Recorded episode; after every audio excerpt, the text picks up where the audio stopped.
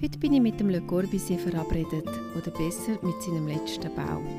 Die architektonische Perle steht im Zürcher Seefeld an der Höschgasse 8. Ich treffe mich dort mit dem Simon Marius Zinder. Er ist Architekt und Kurator und Leiter vom Pavillon Le Corbusier. Herzlich willkommen zum Podcast Stadtführerin unterwegs mit Philomena. Da geht es um Menschen und um Geschichten aus Zürich und anderswo.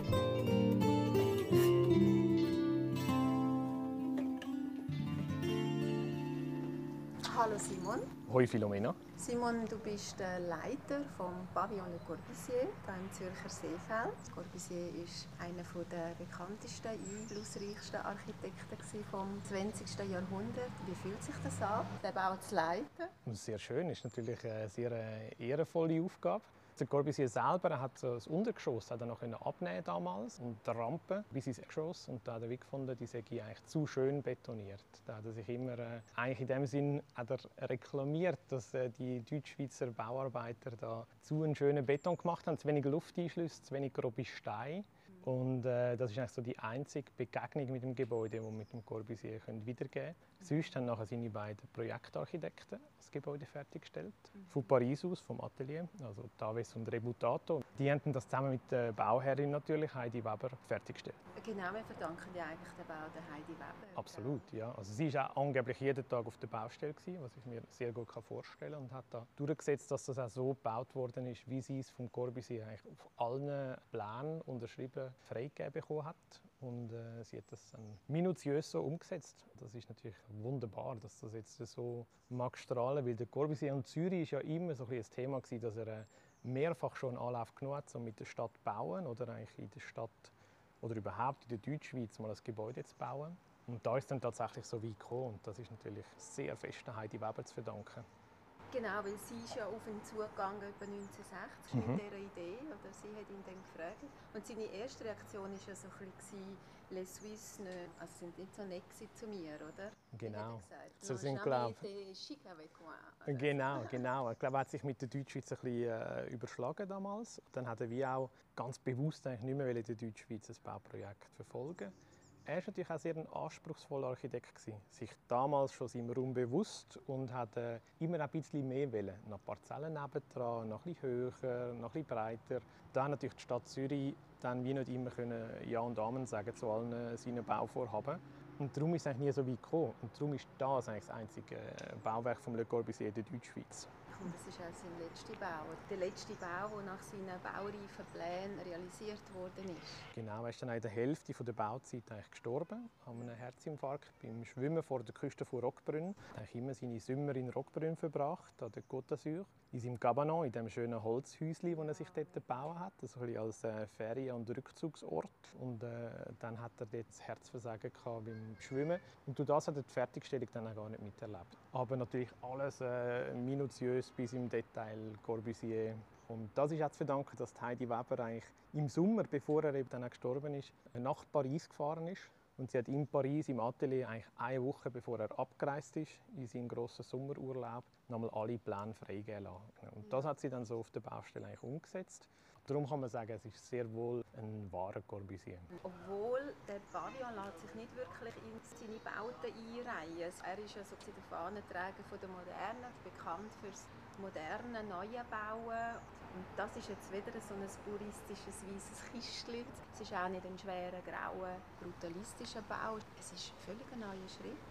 Ja, es ist natürlich ein Sammelsurium an Ideen. Er hat da verwirklicht, was er eigentlich schon mehrfach angedenkt hat und in anderen Projekten auch schon ausgespielt hat. Das sind Details wie Türgriff, äh, Elemente, wie man aus dem Gebäude rausschreitet. Es sind Ideen, die immer wieder nach äh, Nicht-Realisierung in seiner Schublade gelandet sind. Und dort hat er sich dann einfach im Vollen bedient, jetzt für das Gebäude, und hat einfach alles ausgespielt. Also sechs das äh, Modell mit diesen L-Profil, wo dann eigentlich so eine Stütze ergänzt, also vier L-Profil verschraubt ergeben das Kreuz und dann baut man eine Box nach der anderen und am Schluss tut man die ausfachen und aussteifen. Diesen Windverbänden seitlich. Dann gibt es 22'000 Schrauben, die das Gebäude zusammenheben und das ist einfach revolutionär. Und das ist äh, eine Idee, die er immer schon so ein bisschen am Gären hat und auch das mit diesen E-Mail-Panelen. All die Farben, die man von außen sieht an dem Gebäude, die sind bauzeitlich und das ist eigentlich ein Glasverbund, das Material. Und das ist äh, in dem Sinn total beständig. Und das ist etwas, was natürlich auch wieder aus La Chaux-de-Fonds kommt, wo er eigentlich geboren ist. Sein Vater war dort Emailleur.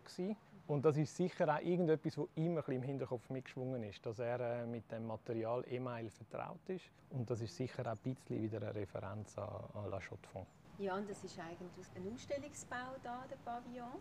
Aber die Idee, die Grundidee, das Konzept war ja die Maison d'Homme, oder? Eine Art Wohnhaus. Ja. Das Haus für den Mensch, für das Individuum. Oder? Das ist sicher auch dem Maßstab geschuldet. Er immer im Modular bauen, also auch die 2,26 Meter Raumhöhe. Die ausgestreckte Person, die 1,83 Meter groß ist und dann eigentlich mit angewinkeltem Arm 2,26 Meter ergibt, was ja eigentlich wiederum zu tief ist, aber da drin sehr gut funktioniert. Also er hat sich immer an diesen menschlichen Proportionen und an dem menschlichen Maßstab orientiert und die Idee für das Gebäude hat er tatsächlich schon zweimal vorher entworfen. So. Das ist einerseits für den Theodor Arenberg in äh, Stockholm. Dort hat er für das Kunstmuseum im Wasser raus, über einen wunderschönen Steg erschlossen.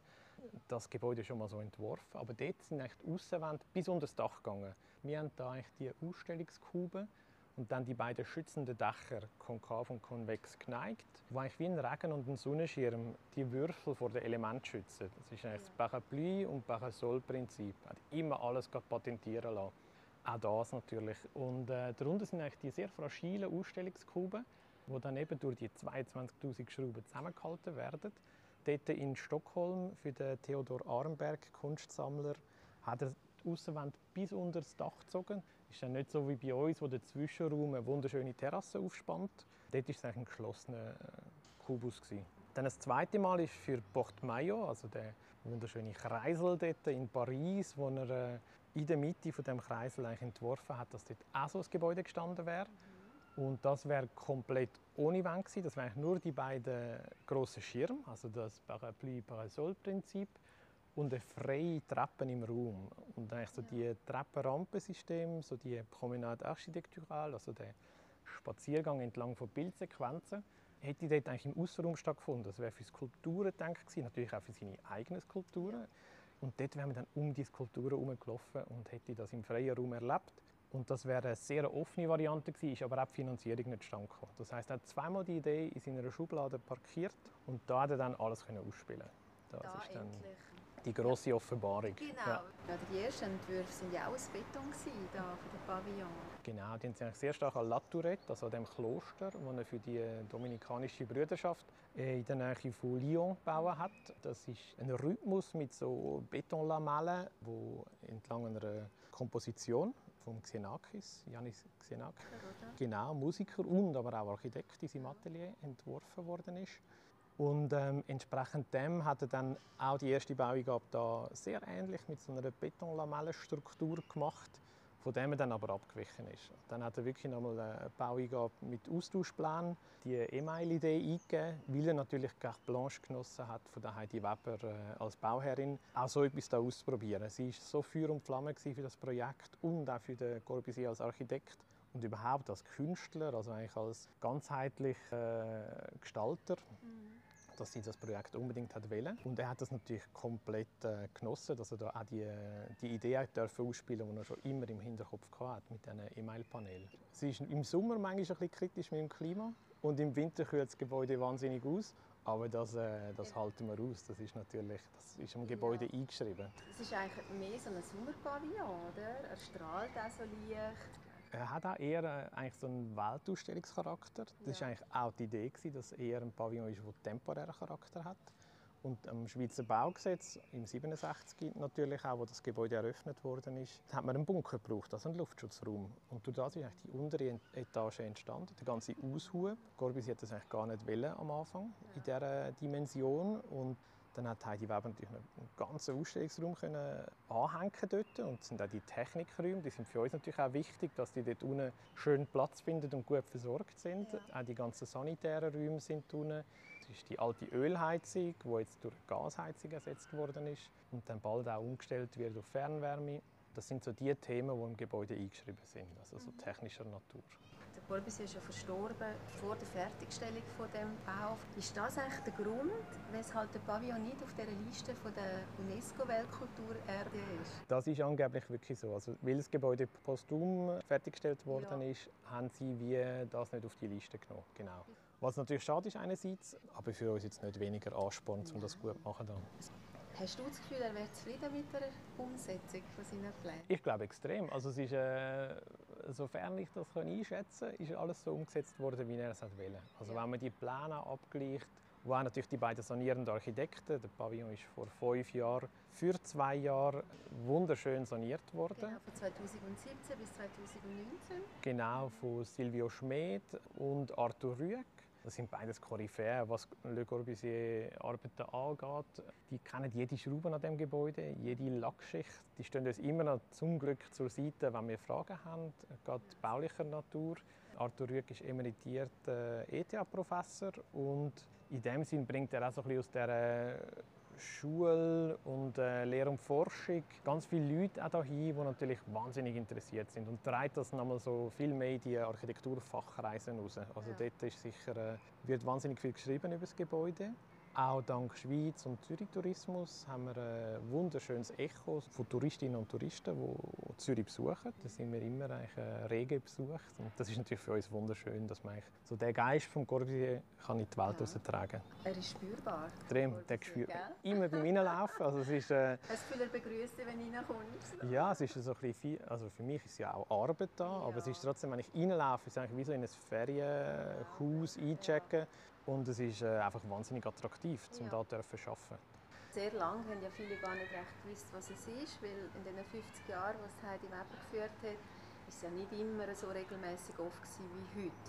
Passiert es heute immer noch, dass Leute spontan reinkommen und einfach nur staunen, dass das ein Corbusier-Bau ist? Das passiert schon. Viele wissen auch gar nicht, wer der Corbusier ist. Also jetzt gerade auch Touristinnen aus, äh, aus den USA zum Beispiel da fangen wir wirklich bei Null an. Da erzählen wir zuerst mal Geschichte von Corbusier und dann Geschichte von all seinen Bauwerken, von seiner Motivation, von ihm als Person und dann geht es über zu dem Gebäude. Und wir haben natürlich Besucherinnen und Besucher, die wahnsinnig viel Vorwissen mitbringen, die aus Fachkreisen kommen, viele Architekturfreaks oder auch Fans, wo einfach all die Gebäude wie eine Bucketlist abreisen.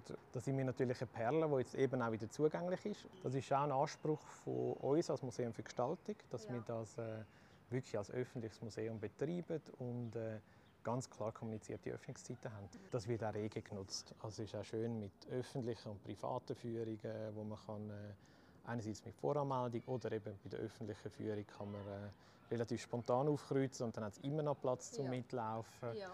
Das ist, äh, Sehr schön. Und da ja. kommen natürlich Besucher aus der ganzen Welt, oder? Das ist so, ja. ja. Sie haben ja weltweit gebaut.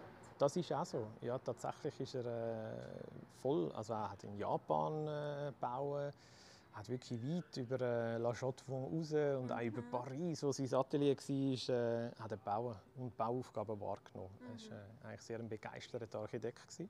Und natürlich dann auch weltweit bekannt. Sollen wir gerade auf die Dachterrasse? Das können wir machen, ja. Jeder gute Bau hat auch ein Herzstück. Ich denke, das ist wahrscheinlich da schon die Dachterrasse, oder? Ja, das Herzstück ist eigentlich der Technikraum. das ist eigentlich die Pumpe vom Gebäude, die alte. Dort wäre eigentlich dann die Ölheizung die Aber ähm, der Ort, wo ich mich am liebsten aufhalte, ist schon tatsächlich die Dachterrasse. Ja. Das ist, äh, gerade auch wenn die Sonne, also so das Sonnenspiel, finde ich immer so wahnsinnig faszinierend wo sich dann im Teich, also in dieser Wasserfläche, die vorgelagert ist, ja. hin zu der Chinawiese, spiegelt sich ja dann das Wasser und es gibt Reflexionen unter das Dach, also unter die beiden grossen Schirme. Und das ist wunderschön. Also das Lichtspiel, das könnte ich den ganzen Tag anschauen. Ähm, es wird immer wieder anders ja. und äh, je nach Witterung ist das auch anders. Also, also ich habe jetzt Bikini dabei, aber das ist jetzt nicht denkt das Pool. nein, nein, nein, das ist tatsächlich, für das ist ein bisschen zu Musik und wir haben auch, damit es eben nicht zu fest veralgt, haben wir das Bakterium drin, wo einmal pro Woche vom Wallensee zu uns findet, wo eigentlich die Alge aufisst. Das ist ein äh, Versuch von der Stadt Zürich, wo sie schauen, wie das bei unserem Teich sich verhält. Und das ist super. Durch das kippt unser Teich nie mehr. Also er fängt nie an zu stinken durch die Bakterien, die eigentlich die Algen aufessen. Und das ist ein natürlicher Prozess. Scheinbar hätte der Corbusier den gar nicht mitdenken Das ist äh, angeblich ein Entwurf oder äh, ein Add-on von der Heidi Weber, ja. wo ich ihr wahnsinnig dankbar bin. Ja. Es schützt, ja, es schafft ein einen Wassergraben auch zum, ja. zum Park hin. Wir sind ja, wenn es anfängt zu regnen, sind wir das erste Dach im Park. Alle kommen unter das Dach. Und das äh, gibt manchmal so ein Sammelsurium an Leuten, die aufeinander treffen. Aber es funktioniert eigentlich immer gut. Wir müssen einfach schauen, dass Barbecues nicht bei uns unter dem Dach weiterlaufen. Das ja. ist zu nah am Gebäude. Ja, dann sollen wir mal über die Rampe zum ja. Dach hochlaufen. Gell? Der Corbusier hat ja die Rampen auch bevorzugt. Ja, die Rampe ist eigentlich äh, verbindet Etage und Treppe trennt Etage. Also wenn man Zeit und Muse hat, soll man eigentlich immer die Rampe nehmen. Das ist so der Ansatz. Genau, das ist bei Film- und Tonaufnahmen, wie es jetzt der Fall ist, ist das natürlich immer hochattraktiv. Schön, also wir haben hier vier Ebenen, oder? Wenn wir gesagt haben, das Untergeschoss, dann das Erdgeschoss, jetzt sind wir im ersten Stock, wo du genau. ein Büro hast, wo auch die Möbel ausgestellt sind vom Corbusier. Und jetzt laufen wir noch auf zum Dach. Genau.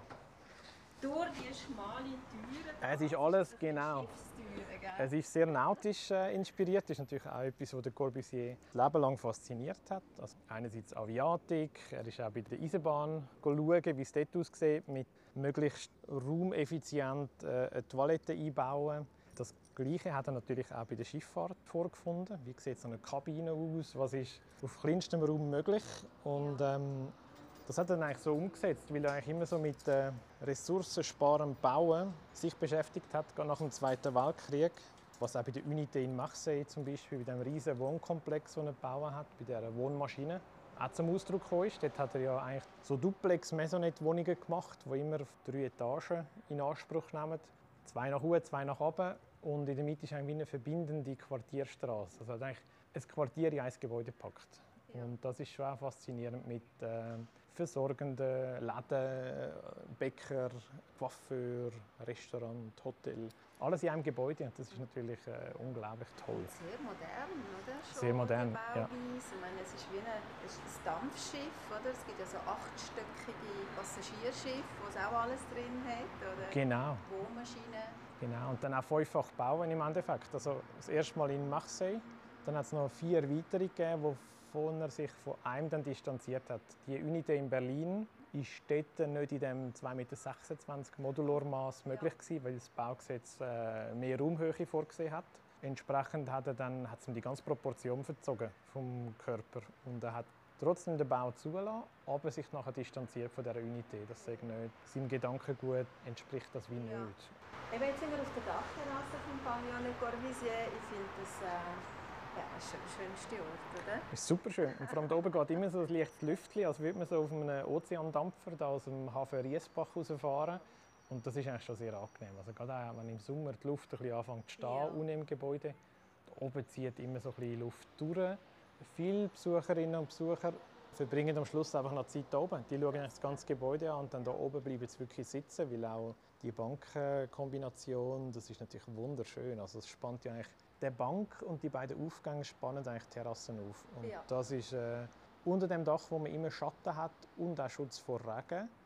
Natürlich hoch attraktiv. Man kommt auch bei strömendem Regen durch die Betontreppe aufs Gebäude uhr, also auf die Dachterrasse und kommt sozusagen im trockenen Uhren und wieder runter. Und erlebt dann auch, wie die der Regenschirm und Sonnenschirm funktionieren. Also eigentlich das Dach. Wenn im strömenden Regen sammelt sich das Regenwasser da in die Mitte vom Dach und es strömt dann wie eine Minigolfbahn. Also es ist wirklich hochattraktiv. Wie eine Kügelbahn. So. Genau. Ja. Ich liebe es auch bei, ja, ja, bei strömendem Regen ist es fast am schönsten da oben. Dann fließt das Wasser da ab und dann über die Tropfnase über die Dachkante weg, aber in einen Wassersammler und dann in die Kanalisation. Und das ist schon sehr, sehr äh, schlau gemacht. Wahrscheinlich nichts im Zufall überladen. Nein, das glaube ich auch nicht. Und ich bin auch froh, haben wir bei der Sanierung das Dach so können erhalten Das ist auch der grosse Dank an Silvia Schmid und Arthur Rüegg, die das durchgebracht haben mit der Denkmalpflege, dass wir jetzt eben genau nicht haben müssen, ähm, Plexiglas hinter die Absturzsicherung stellen, wo natürlich viel zu grosse Öffnungen hat. Das sind riesen. Wie sagt man den Rallye-Geländer? Ja, es hat so etwas auch von einem Reling auf einem Schiff, genau. ein bisschen. Und das ist natürlich einfach, da passt eine erwachsene Person durch und das ist natürlich total äh, prekär sicherheitstechnisch. Genau. Und trotzdem wäre es unglaublich wüst. Man hätte Maschendrahtzaun oder Plexiglas ja. müssen hinten anstellen. Durch das bin ich eigentlich sehr, sehr froh, haben wir das so dürfen können beibehalten. Ja. Also eigentlich es war wie eine Sanierung jetzt mit der Baueingabe von 67 und es hat keine neue Baueingabe gebraucht. Also eigentlich so eine Edelpinselsanierung. Und durch das ist das Gebäude jetzt natürlich immer noch folgt dem Gedankengut von Corbusier. Eben weil das alte Baugesetz noch aktiv ist jetzt. Hat, ja, genau. genau. Also heute wird jetzt einiges eben nicht mehr erlaubt. Wenn man es jetzt neu so bauen würde, sieht alles ein bisschen anders ja. aus. Genau. Ja, zum guten Glück hat man es so können instand setzen, oder? Weil die ähm, Restaurierung ist ja sehr, sehr aufwendig Die ist tatsächlich die ist sehr umfassend gewesen, ist eigentlich sehr viel aufgefrischt worden. Vieles sind die Originalmaterialien, also jetzt gerade auch der Pirelli-Boden, auf dem wir da stehen, auf der Dachterrasse ist eigentlich der einzige Pirelli-Boden, der neu verleiht worden ist, weil natürlich im Außenraum ist die Verwitterung ganz anders. Also da ist natürlich äh, rein, Jahr raus das Klima anders und auch die Sonne tätscht drauf. Und es sind auch schon Lausbuben aufs Dach gestiegen und haben äh, in der Mitte des Dach einen Grill veranstaltet. Das hat natürlich ein riesiges Loch in den Boden gefressen. Wow. Weil natürlich das Gebäude, wenn man es anschaut, mit diesen 22'000 Schrauben, wenn man ein bisschen Boulderkenntnis oder Kletterkenntnis hat, ist es natürlich kein grosser Challenge, da hochzukommen. Hinten geht es 2 x 2,26 Meter runter. Das ist dann man kann immer alle Maße an dem Gebäude sehr gut äh, verifizieren. Ja, das ist auch dankbar, wenn wir Ausstellungen planen und Pläne zeichnen oder so und auch vor Ort nochmal Massangaben überprüfen. Man kann wie immer auf die 2,26 Meter, die auf dem Kubus eigentlich eingeschrieben ist, sich ja. verlassen. Und das ist ja. wirklich äh, minutiös so durchgeplant. Das ist der einzige Bau von Corbusier, der von A bis Z nach Modulor Wo konsequent durchdekliniert. Ja, genau. Also die Höhe von diesen Stahlräumen, die Raumhöhe natürlich. Genau, Bodenplatten auch natürlich. Unten, ähm, die Schieferplatten, die sind auch, folgen all der Modular-Logik. Und natürlich auch die Möbel von ihm. Oder? Die ganzen Möbel, die rumstehen, sind alle auch im Modular geplant. Das ist ja. in den anderen Gebäuden aber auch der Fall. Also dort hat er ja schon auch, die Möbel, die er geplant hat, die sind immer im Modular. Das ja. ist äh, konsequent so. Das war ja seine Idee, das Maß- und Proportionssystem. Das hat er auch patentieren lassen oder, in den 1950er Jahren.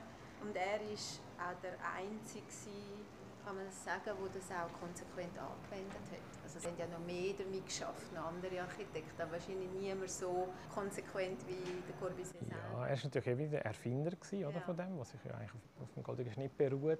Und äh, es haben natürlich schon andere Architekten gegeben, die auch ein eigene Maßsysteme entwickelt haben, aber keins ist jetzt so populär geworden wie das von Corbusier und von so vielen Architekten eigentlich ja. angewendet worden. Also es ist schon so, dass eine Zeit lang in allen Architekturbüros die Lithografie, die wir jetzt als Museum für Gestaltung neu aufgelegt haben, dass die eigentlich in den Büros gehangen ist und dass eigentlich Mitarbeiter das wirklich brechend umgesetzt haben. Das ist eigentlich so das ja. höchste Gebot gewesen, dass man sich an den Modulor gehalten hat. Hängt in deinem Büro auch so eine Lithografie? Nein, nein, die hängt aber überall sonst. In meinem Büro hängt lustigerweise gar nichts. Dort ja. ist eigentlich nur äh, eine Handkritzerlei vom Vermittlungstisch, wo meine Frau mal äh, Möbel ausgemalt hat, probehalber am Anfang. Und sonst habe ich glaube zwei, drei kleine Autos, wo so Fundstücke von Besucherinnen und Besuchern ja. jüngeren Alters, die liegen geblieben sind, die einfach darauf warten, dass die abgeholt werden. Ah, das ist äh, ein Sammelsurium in meinem Büro. Und ganz viele Bücher und das wäre schon. Für Kunst hat es gar nicht Platz, weil es werden wie überladen.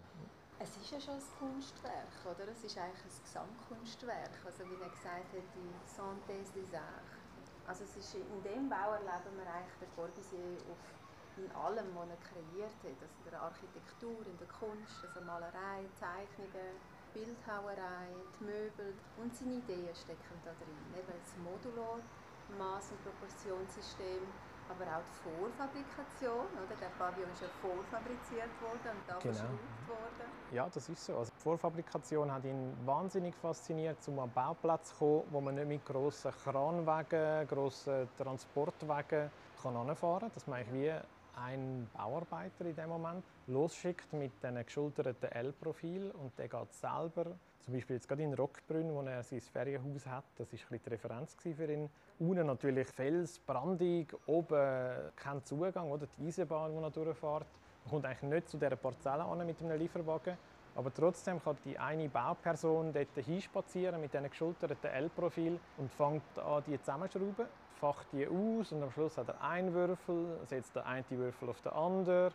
Es ist natürlich illusorisch, dass das nur eine Person kann, aber die Idee war eigentlich, eine Person mit einem Schemeli kann die 2,26 Meter bedienen und baut einfach das Gebäude auf, so im Lego-Prinzip, das Baukastenprinzip. Und am Schluss kommen die beiden schützenden Dächer drüber, die natürlich dann von einem Kranwagen aufgezogen worden sind. Das ist dann nicht äh, durch reine Menschenkraft möglich gewesen. Aber von der Idee her ist dem Gebäude eigentlich so das Gedankengut eingeschrieben, wo dann auch noch eine zweite wichtige Person mitgemacht hat für die Verglasung. Da haben wir so die wunderschönen Gummilippen rundherum und ja. die sind von Jean Prouvé, wo man ja eigentlich auch wieder eher vom, vom Möbel her kennt. Also der Prouvé-Stuhl ist vielen bekannt. Und er hat damals die Ingenieurarbeit gemacht, speziell auch die Gummilippen entwickelt und auch patentiert für das Gebäude. Und nur so sind im 67 überhaupt derart große Glasflächen möglich gewesen, um die zu fassen. Weil das ist natürlich immens, im 67 derart große Glasflächen einfach so als Gebäude zu packen. Mit einem Prinzip, wo man jetzt, wenn man Tram oder Eisenbahn fährt, trifft man das ja ständig an. Das ist ja eigentlich so allgegenwärtig und wirkt jetzt auch gar nicht mehr so speziell auf einem. Damals war es revolutionär. Gewesen. Das ist jetzt ja 55 Jahre her. Im Juli 1967 ist er eröffnet. Genau. Und was man vielleicht noch muss sagen, er ist ja von der Heidi Weber finanziert worden damals. Vollumfänglich, ja. Und es ist auch auf Sponsorensuche gegangen für Baumaterialienhersteller. Und eigentlich der einzige Hersteller, der gesponsert hat, ist Pirelli. Darum haben wir den wunderschönen Pirelli-Boot ja. in der oberen Etage. Und der ist äh, immer noch bauzeitlich. Außer da auf dem Dach da ist er neu verleiht worden. Das ist eben das, was ich vorher schon erwähnt habe, dass das eigentlich der Witterung geschuldet ist. Und das Problem ist eben, über die Jahre ist äh, die Gumminoppe aus Sicherheitsgründen von Pirelli kleiner geworden im Radius und höher, damit man weniger ausrutscht. Und das ist dann so gewesen, dass man im Rahmen der Sanierung eigentlich hat mit dem alten historischen Pirelli-Boden natürlich ansetzen, weil der Bruch sonst einfach extrem gewesen wäre von alt zu neu. Dann sind die sanierenden Architekten auf Baumaterialiensuche gegangen und via eBay hat man in Holland in einer Schweinemästerei eine Rolle gefunden aus den 70er Jahren von dem Pirelli-Boden. Das ist damals anscheinend für Rampen, damit die Schweine nicht ausrutschen, ja. genutzt worden und das ist jetzt bei uns eingelagert für bauliche äh, Ausbesserungen. Ja. Wie du das merkt man keinen Unterschied. Die Gumminoppendimension stimmt und es läuft einfach durch und es ist eigentlich vom Alten zum Neuen ähm, absolut perfekt gelöst. Ja. Das sind unendlich viele so Geschichten, die sich in dem Gebäude aneinanderreihen. Also es sind auch zum Beispiel die Eichenpaneele im Innenraum, die sind komplett weiß gewesen, Anfangssanierung, da komplett ausgetrocknet und der Lack ist so richtig reingezogen also auch die Öl.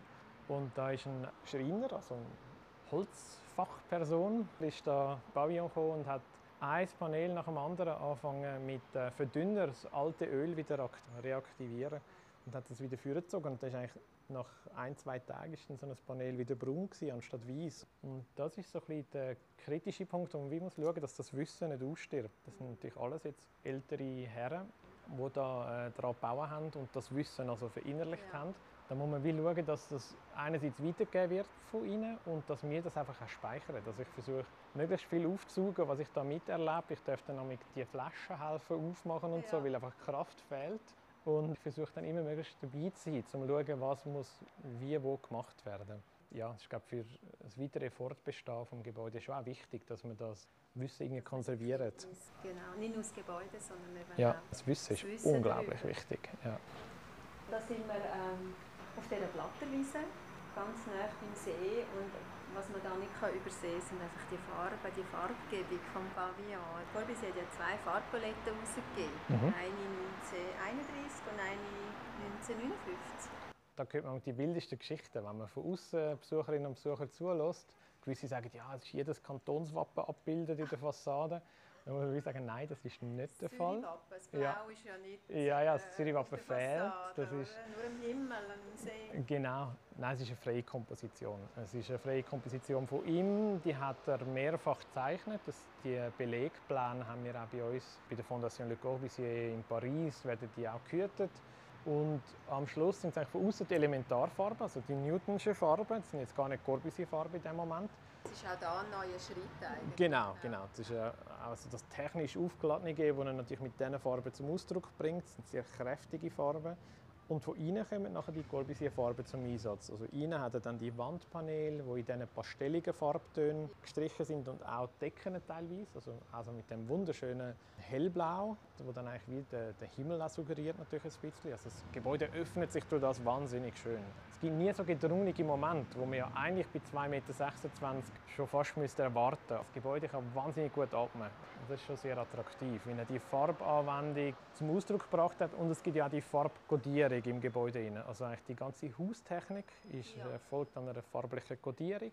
Das macht es für mich sehr einfach, zum jungen Architekturstudierenden das Gebäude zu erklären. Das sind wie die Lebensadern vom Gebäude. Und die lassen sich überall nachvollziehen. Also alles, was mit Strom zu tun hat, ist in gelber Farbe. Alles, was mit Kaltwasser, Meteorwasser zu tun hat, ist blau. Und alles, was mit Warmluft, Warmwasser zu tun hat, ist rot. Also ja. die Kodierung ist komplett durchdekliniert und die mündet natürlich im Heizungsraum. Und dort ist natürlich das äh, Farbenwirrwarr komplett. Also dort ja. ist einfach eine Farbexplosion und das ist wunderschön. Also auch um eben Leuten das Gebäude in der Struktur zu erklären. Und dann auf einmal versteht man, wenn man durchläuft, ah, da kommt Strom, da kommt Wasser und äh, da geht die alte Heizung äh, Abluft durch, über das genau, Dach. Genau, geht auf dem Dach, oder? aber das rote Kamin ist ja nicht mehr aktiv. Das ist nicht mehr aktiv. Genau gleich wie die Radiatoren in der oberen Etage, die sind eigentlich auch nur noch, nur noch Exponate-Charakter. Weil die sind im 83 in der Krümmung verhockt, also die nur vom 67 bis im 83 funktioniert. Und dann haben wir bei der Sanierung davon abgesehen, die wieder zu reaktivieren, weil ähm, der Eingriff schlichtweg zu gross geworden wäre. Und durch das sind wir einfach unbeheizt im Winter in der oberen Etage. Und darum haben wir dort äh, auch keinen Museumsbetrieb. Also wir haben bis Ende November, das ist zumutbar, die Besucherinnen als auch im Team. Und dann kommen wir eigentlich zurück Ende April und eröffnen die neue Saison. Und dann sind wir wieder bis Ende November offen. Also es ist immer so der Turnus. Wir haben jedes Jahr äh, am Kosmos von Corbusier gewidmet eine Jahresausstellung und die bauen wir dann abbauen und dann sie wieder die neue Ausstellung dann wieder konzipieren und aufbauen. In dieser Zeit, und das gibt uns einen wunderschönen Turnus mit der Werkstatt vom Museum für Gestaltung, können wir dann da die kalten Monate durchgehen, die neue Ausstellung installieren. Und darum kann man da eigentlich immer wieder kommen? Unbedingt, ja. Es ist ja jedes Jahr eine neue Sonderausstellung. Dieses Jahr wie du gesagt hast, ist sie ja dem Modular Maß- und Proportionssystem gewidmet, aber man hat da auch schon eine Ausstellung gesehen zu der persönlichen Sammlung von Corbusier oder zu den Zürcher Projekten, die eben nie realisiert worden sind vor genau. dem Pavillon. Und einmal sind wir auch reisen, also einmal haben wir das Feld ein bisschen aufgetan und sind eigentlich Gebäude anschauen mit Fotografinnen und Fotografen, wo der Corbusier sonst noch gebaut hat, wo man von da aus auch kann, äh, erreisen und eigentlich auch anschauen, weil Ganz viele Besucherinnen fragen immer, äh, ah, ist ja wunderbar da und was kann man denn sonst noch für ein Gebäude im gleichen Stil anschauen? Und äh, das ist natürlich äh, spannend, dass man äh, dann wie von da aus kann einfach losreisen mit dem Zug oder mit dem Auto und es gibt wahnsinnig viele Perlen vom Corbusier, ja. wo man durch den französischen Raum oder auch in der Schweiz, ja. also Corso zum Beispiel, Villa Lulac. Genfersee, oder? Genau, wo genau. Seine Eltern gebaut hat, genau. 1923 das kann man wie auch besuchen als Museum. Und äh, durch das habe ich dann mit Fotografinnen und Fotografen eigentlich wie ganz äh, individuelle äh, Porträts von diesen Gebäuden da hingeholt ja. und wie gezeigt, was ist sonst noch besuchbar und möglich. Und eigentlich wie so ein neuer Aspekt von diesen Werken wie zeigt, dass man ja. äh, eigentlich da hinkommt und Inspiration findet, um einerseits Corbusier kennenlernen und andererseits einfach auch reisen. Das ist eigentlich schon immer. Das sind Bauikonen. Genau. Und so hat er das selber immer praktiziert. Also er war ja viel, wahnsinnig viel am Reisen Gereist, genau. und hat sich dort immer auch die Inspiration geholt, sechs aus seinen frühen Balkanreisen, genau. wo er eigentlich schon Keramik heimgeschickt hat, seinen Eltern nach La Chaux-de-Fonds weil es einfach derart viel war, dass er es nicht mehr in seinen, seinen Koffer packen oder so. Also es war wie einfach too much gewesen. und dann hat er immer paketweise das nach La Chaux-de-Fonds geschickt. Und das ist alles eine der Fondation Le Corbusier. Also die, der Sammlerreichtum vom Corbusier, das ist alles dokumentiert und auch äh, in dem Sinn gut eingelagert und da können wir uns auch immer bedienen für Ausstellungen. Das ist auch sehr dankbar. Und er hat, eben, er hat ja sie leidenschaftlich gesammelt und er hat sich dann durch seine Sammlung inspirieren lassen in seinem künstlerischen Werk, also in der Malerei, in den Zeichnungen, wie eben auch in der Architektur. Das heißt, man findet eigentlich viele Elemente in seinem Werk wieder mhm. aus seiner Sammlung? Ist es jetzt Zapfen oder... Genau, oder auch Farbigkeit, die er wie angetroffen hat. Also eigentlich, die Maison Blanche, die er für seine Eltern gebaut hat, hat auch Elemente von seinen Balkanreisen, die er dort schon aufgenommen hat mit der intensiven Farbgebung von Weiß und Blau und dass äh, eigentlich wie im Mittelmeerraum halt Ja. viel auch äh, weiß gebaut worden ist. Das ist äh, äh, etwas, was er auch dann mitgebracht hat Ja. und dann wie nochmal auch da umgesetzt hat oder in Ja. seiner Architektur eigentlich so zum, zum Ausdruck gebracht hat. Ja, und er hat ja das Mittelmeer geliebt. Oder? Genau, Er genau. Er ist ja auch dort verstorben. Ja, ist auch dort begraben. Also es ist auch sein Grab ist, äh, in, in Rockbrünn. Auch sein Grabstein ist dort äh, von ihm entworfen. Also das ist auch ja, ist eigentlich sehr imposant, wenn man nach irgendwann mal so Côte d'Azur abfahrt, muss man unbedingt in, in Rockbrünn halten. Weil auch die Villa von der Eileen Gray, die ist gerade nebendran und die hat ja auch ein Gemälde von ihm äh, mal ein bisschen widerwillig Aufdruck bekommen. Genau, also von dem her ist dort so, er ist sehr präsent. Ja. Das ist, äh, Ja, er hat ja viel gebaut. Gibt es jetzt dann einen Lieblingsbau, wo du sagst, Ja, mein, mein Lieblingsbau ist die Villa Savoie in Boissy, also eigentlich Vorort von Paris. Ja. Dort kommt für mich eigentlich am meisten zusammen, wo ich unglaublich gerne selber einziehen würde. Also es ist sozusagen das, das Zimmer im Außenraum, wo aufgespannt ist, dass man eigentlich wie einen Wohnraum draussen hat, wo komplett wie ein Wohnzimmer äh, eigentlich funktioniert, aber auch unter einem freien Himmel. Unglaublich toll umgesetzt. Also der Dachgarten mit den Rampen und äh, die Vorfahrt, das ist wirklich, eigentlich, äh, ist wirklich eine Perle und ein Juwel und natürlich auch äh, absolut Corbusier, wie man, wie man ihn kennt. Ich glaube, wenn man an ihn denkt, dann sieht man das Gebäude sehr früh an einem vorbeiblitzen. Und äh, das wäre jetzt so mein Lieblingsbauwerk, wenn ich äh, eins dürfte auswählen ja, dann hoffentlich kommt es noch so weit. Ich hoffe es best. Also eben, du bist ja der Leiter da von dem Juwel auf dieser Plattenwiese beim Zürichsee. Und es ist ein einzigartiger Bau, es ist ein einmaliger Bau von Corbusier. Und was macht es für dich persönlich einzigartig?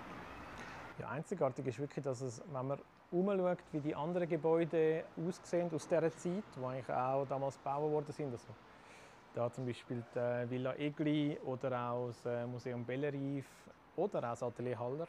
Dann ist es natürlich ganz eine andere Bausubstanz, die damals praktiziert worden ist. Und da sprengt der Pavillon einfach alles Mögliche. Also er steht quer in der Landschaft. Es ist äh, eigentlich eine andere Orientierung, die der Corbusier hat, will das Atelier Haller abreißen lassen und einen riesigen Garparkplatz. Er ist sich eigentlich seinem Raum schon bewusst gewesen, wo das Gebäude geplant worden ist. Also wie gefunden, da müssen dann alle Corbusier-Fans da können vorfahren. Darum ist unser Eingang auch abgeneigt von der Höschgasse, von der eigentlichen Zugangsstraße, hin zum Atelier Haller. Ich bin wiederum sehr froh, dass Haller bestehend geblieben ist, weil das spannt für uns so ein wunderbares Museumsquartier auf. Gerade auch mit dem Bellerive zusammen, wo momentan vom ZAZ, vom Zürcher Architekturzentrum, bespielt ist, sind wir da so ein kleines, gepflegtes Museumsquartier, wo dann doch ein bisschen mehr Gewicht bekommt, auch an so Anlass wie der Lange Nacht der Museen, wo die Leute einen Grund haben, ins Seefeld zu fahren. Weil sonst sind wir so leicht peripher. Wir sind jetzt nicht gerade im Stadtzentrum, Zentrum, wie das Kunsthaus oder so. Aber trotzdem sind wir natürlich wahnsinnig attraktiv, indem dann zwei, drei Häuser existieren, wo, wo die Fahrt umso mehr äh, sich lohnt nachher.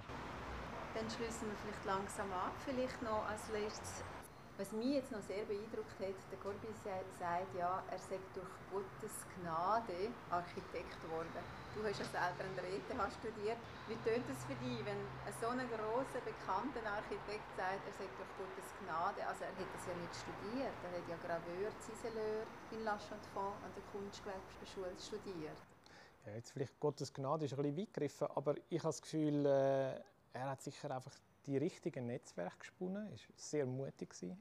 und er ist einfach, äh, er hat so das Gesamtkunstwerk angestrebt und das hat ihn natürlich auf vielen Ebenen wahnsinnig attraktiv gemacht. Auch Durchphasen gehabt in seiner Karriere, wo nicht viel gebaut worden ist, wo auch er. Genau, wo einen Mitarbeiter hatte, die natürlich auch wieder aus, aus Familien gekommen sind, wo Bauinteressen vorhanden sind. Und das hat er natürlich schon auch sehr strategisch äh, gemacht. Also er war wahnsinnig strategisch. Gewesen. Er hat immer mit äh, grossen Bauaufgaben geliebäugelt und für das ist er eigentlich sehr bereit gewesen, um dann auch zu bauen.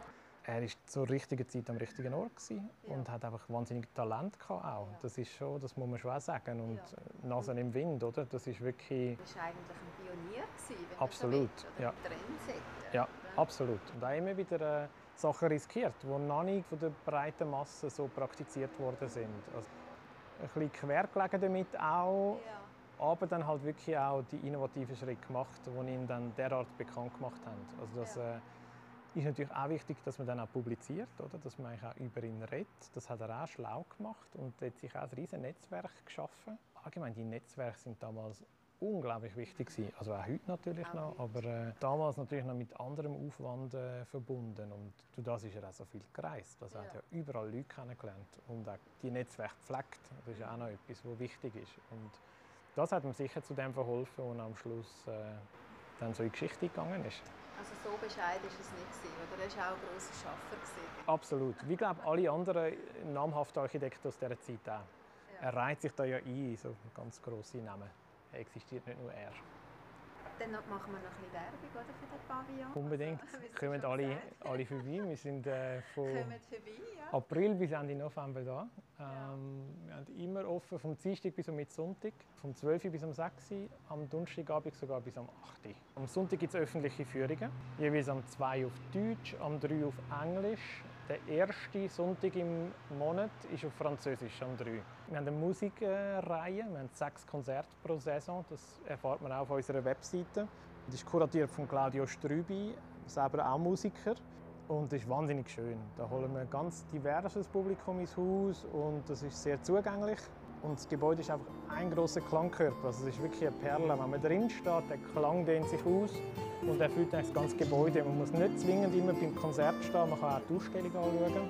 Und im Hintergrund hört man die, die Live-Musik und das ist äh, sehr, sehr schön. Schön. Dann danke dir vielmals, Simon, für das Gespräch und für die Einsicht in die Perlen da am Zürichsee.